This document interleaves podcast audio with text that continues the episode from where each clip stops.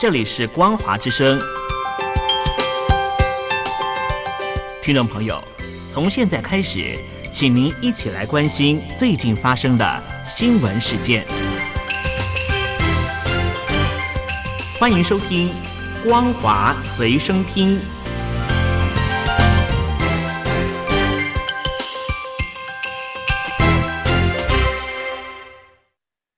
欢迎收听今天的《光华随身听》，我是兰玲。首先带您关心国际间的重大消息。俄军和瓦格纳佣兵集团最近向乌东的巴赫姆特市进行猛攻，目前。两军正在巴赫姆特的周边展开激战。前线的乌克兰士兵表示，瓦格纳的佣兵前仆后继地向乌军的阵地进攻，就像丧尸潮一样袭来。他说：“我们的机枪手已经快被逼到要发疯了。”在巴赫姆特前线的乌克兰士兵安德烈接受媒体访问时提到，他们与瓦格纳佣兵的战斗过程。他说。瓦格纳佣兵的攻击就像洪水般无止境的袭来，机枪手不断的朝他们开枪，虽然打中，但他们迟迟没有倒下。过了一段时间后，直到血快流光才倒地。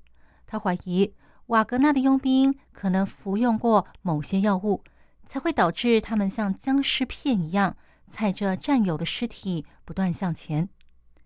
乌克兰总统泽伦斯基稍早进行演说，他坦言，随着俄罗斯军队加强攻势，乌克兰东部前线的局势越来越紧张。他认为，俄罗斯企图在二月二十四号战争一周年之际拿出足以展示的成果。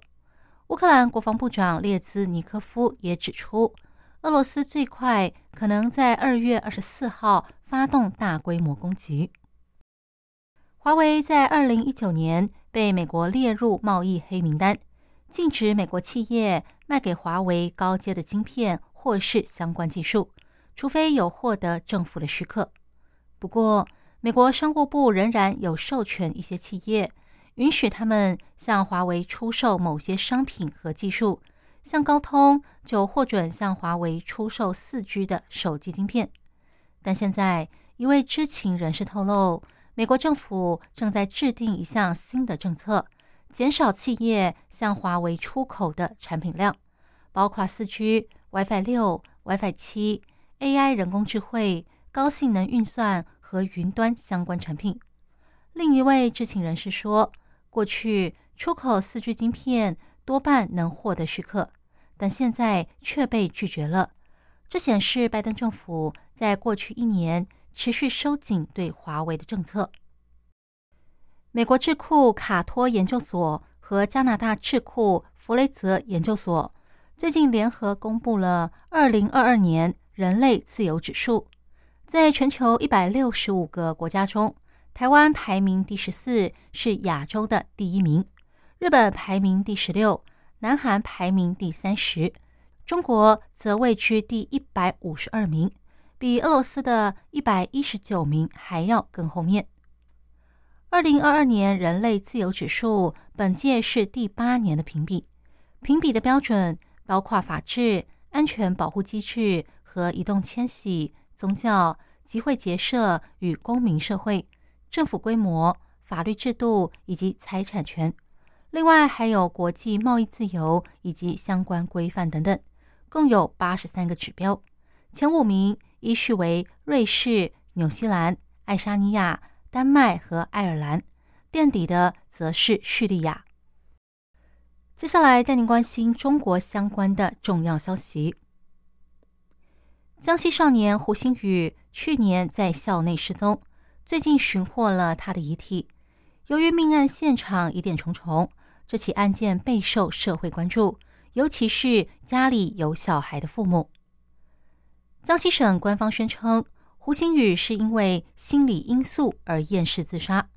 公安厅的官员还说，少数人恶意编造并传播虚假讯息，炮制虚假影片，造成恶劣影响，扰乱社会秩序，已经对此进行了打击和整顿。不少网友发现，政府已经启动了维稳机制，除了在网络删文封号之外，已经有人被指控造谣而遭到逮捕，甚至连胡星宇的家人也遭殃。有中国的网络直播主表示，根据胡星宇的外婆、外公透露，胡星宇的父母亲以及舅舅已经被强制送到当地的宾馆进行软禁，手机也必须上缴，不让他们对外发声。而且还有专人二十四小时全天候看管，同校的同学也被要求晋升。梁老还说自己的住家也被安装了监控设备，不能出门，甚至还有人在他们居住的村子口阻挡外人进出他们家。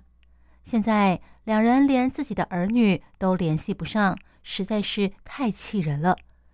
这位直播主还呼吁网友。最好把这些消息转发给其他的直播主以及平台，让更多人知道胡星宇他们家里的情况，帮帮他们，因为他们实在是太难了。新浪微博也发表了声明，说胡星宇失踪之后，站方持续清查站内的相关违规内容，对清查到的虚假谣言讯息，坚决给予严肃处置。目前。已经将一百三十八个违规账号给予禁言七天，甚至关闭的处罚。中国的双一流高校，教育部直属的重点综合性大学西南大学，最近爆发了校园丑闻，有学生指控指导老师利用权势，强迫自己与他保持不正常的关系。他为了学位忍辱接受，最终却被学校拒绝了学位申请。爆料的学生透过微博账号“西南大学维权学生二二八”在网络上揭发了这桩中国学术界的重大丑闻。他说自己是西南大学法学院的学生，他的导师二级教授赵明利用职权威胁自己与他保持不正当的关系，否则就不让他毕业。这三年来，他不但要当赵明的性奴。还要帮他处理各种杂物，他忍耐了三年，好不容易去年通过论文答辩，被同意授予博士学位。没多久，却接到学校的通知，称他的博士学位被八位专家一致反对，无理由驳回，连申诉也没有用。他想换导师，也被拒绝。在走投无路下，只好将丑闻公诸于世。希望能借着舆论压力，让西南大学不再包庇狼师，让他依法申请学位。对此，西南大学表示，教授有辱师德的行为是真的，已经将处分告知当事学生。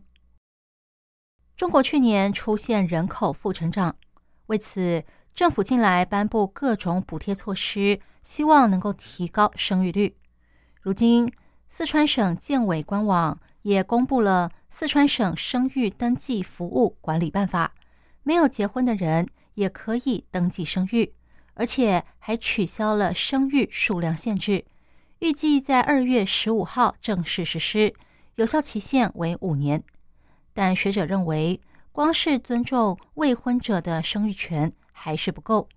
美国威斯康星大学研究员易富贤他分析。光有生育权是不够的，就好像婴儿光被生下来还是不够，必须要有精心抚养才能够长大。但中国目前民不聊生，单就可支配的收入来说，居民只占了 GDP 的百分之四十四，比国际社会低了不少。教育成本也相当高，因此恐怕难以逆转中国的生育率，非婚生育的比例也不会高。以上新闻由兰陵为您编辑播报，感谢您收听今天的光华随身听，我们下次见。